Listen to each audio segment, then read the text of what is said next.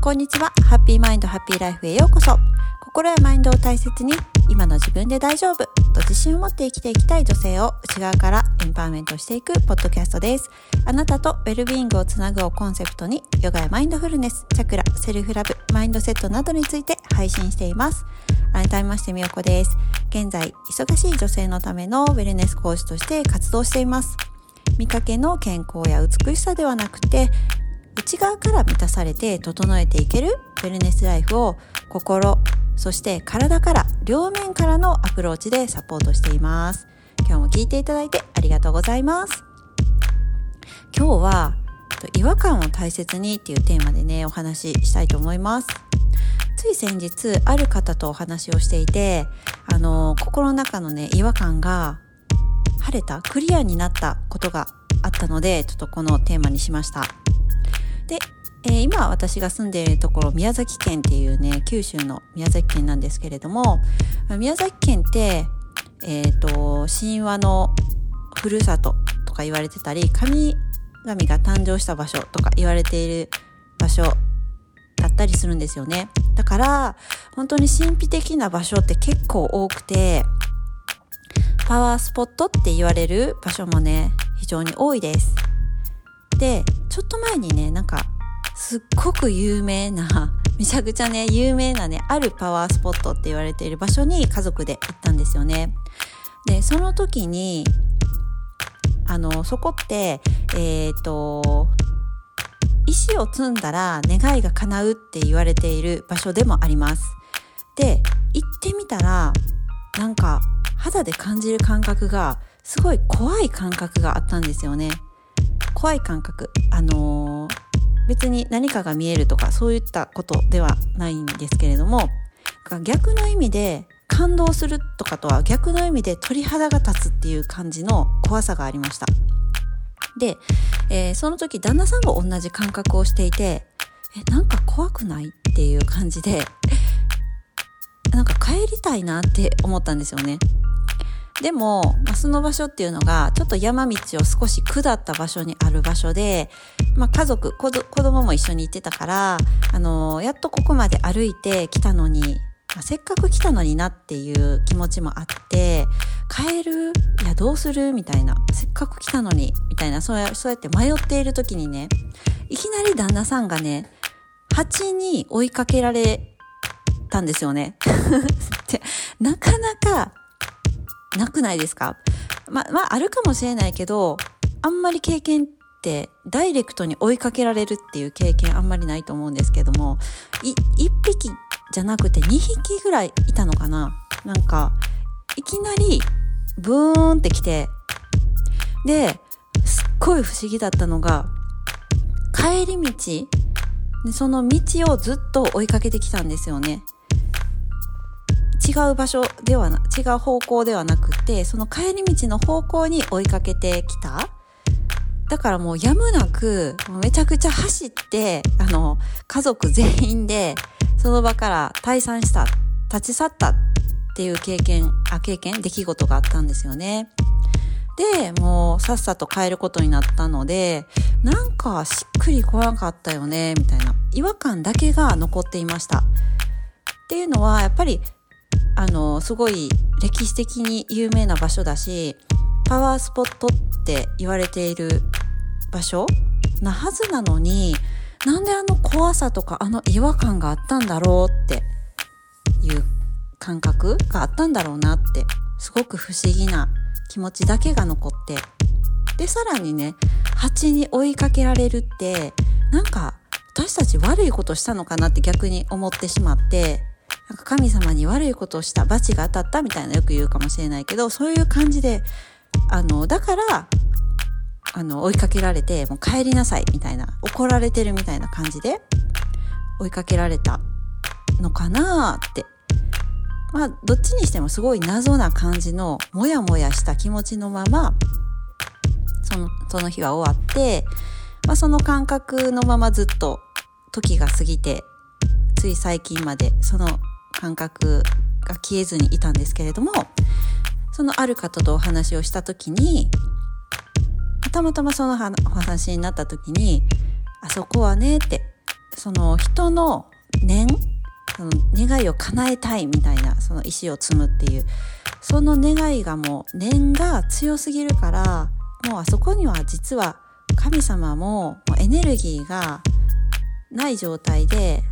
神様もねもういらっしゃらないんですよっていうことを聞きました。だから実はそこってあの有名な場所なんだけれどもうパワースポットっていうのではないんですよって言われたんですよね。だから逆に行かなくいい方がいい場所ですよって教えてもらって。で、まあ、私たちは蜂に追いかけられたとかそういう出来事があったっていうのは守護神に守られているっていうことなんですよって教えてもらったんですよ。行かない方がいいよってね、警告してくれたんだですねって。だからこれからもその違和感を感じたとか自分の感覚って大事にしてくださいねって言っていただいて、いやもうそのお話をしてくださったおかげで、あの、もやもやしたその違和感っていうのが、あ、間違いじゃなかったんだなっていうのがすごくね、すっきりしたんですよね。なんか自分の感覚ってある、皆さんもね、あると思うんですよね。なんかここ、みんながすっごく言ってる割には自分はそうは思わないとか、なんかみんなすごい笑ってるけど、なんか私は違う感覚がある笑えない気分とか何かちょっとすっごい見逃しそうなぐらいあの小さな小さな違和感みたいになってある方もいらっしゃると思うんですけれどもそのでもその感覚って合ってるか誰もわからないじゃないですか。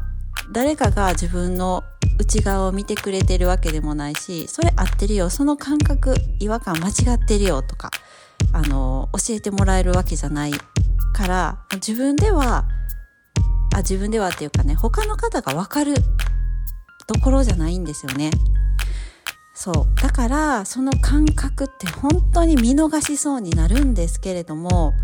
それ本当自分でしかわからない感覚でサインでもあるしそここそ自分らしいっていう場所自分らしいっていう感覚でもあるし自分らしさにつながってくる場所。も小さいけれどもその積み重ねが自分の価値観とかにもつながってくるかもしれない場所なのでそこぜひ大切にしてほしいなって思いました。私もねちょっと違和感モヤモヤっていうのはなんか別に忘れそうになってたしその感覚このある方とのお話がなかったらあなんか間違ってたかもしれないしなぐらいでちょっと流しそうになっていたんですけれどもいやこの感覚って大事にしなきゃいけないなってね改めて思ったんですよね。もしあのその一般的にあの今日のお話で言ったらパワースポットっていういい場所だよって言われている場所でも自分は違うように感じたとかまあ、全然違うシチュエーションでもいっぱいあると思うんですよね。お友達と一緒に仲いいって思っていたそのグループで、えー、お話とかしてたり集まったりしてる時にもなんか違和感あるなとかこのメンバーでいることにちょっと違和感を感じるなとか。でもそれってみんながあの楽しそうにしてる場所なのに私がこんな感覚があるのってなんか違うかもしれない。間違ってるかもしれないとかって蓋をすることもねあるかもしれないじゃないですか。でもそこって蓋しなくていいんだよっていうのを伝えたいなって思って。その些細な感覚って自分にしかわからないしでも自分の中ですっごい大切な感覚だと思うんですよね。何かのサインだったりするしもう例えば人間関係だったらもうこのお友達っていうこのメンバーで集まるっていうことを手放すきっかけになる時期なのかもしれないし別の方とのご縁がある時期なのかもしれないしその方にしかわからないんだけれどもその感覚ってちょっと忙しい日々だった特に流してしまいそうになるし蓋をしてしまいそうになることだと思うんですけれど是非ね覚えておいてほしいし忘れそうだったらどこかにメモしたりジャーナリングをしてる方だったらあ昨日こんな些細な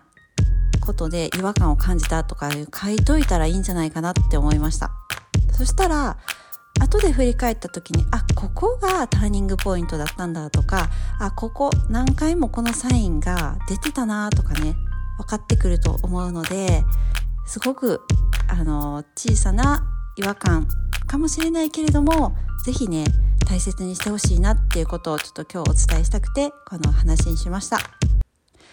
ということで今日も最後まで聞いていただいてありがとうございました。もしこの話いいなと思ったら是非インスタグラムのメッセージや Gmail でご感想いただければめちゃくちゃ励みになります。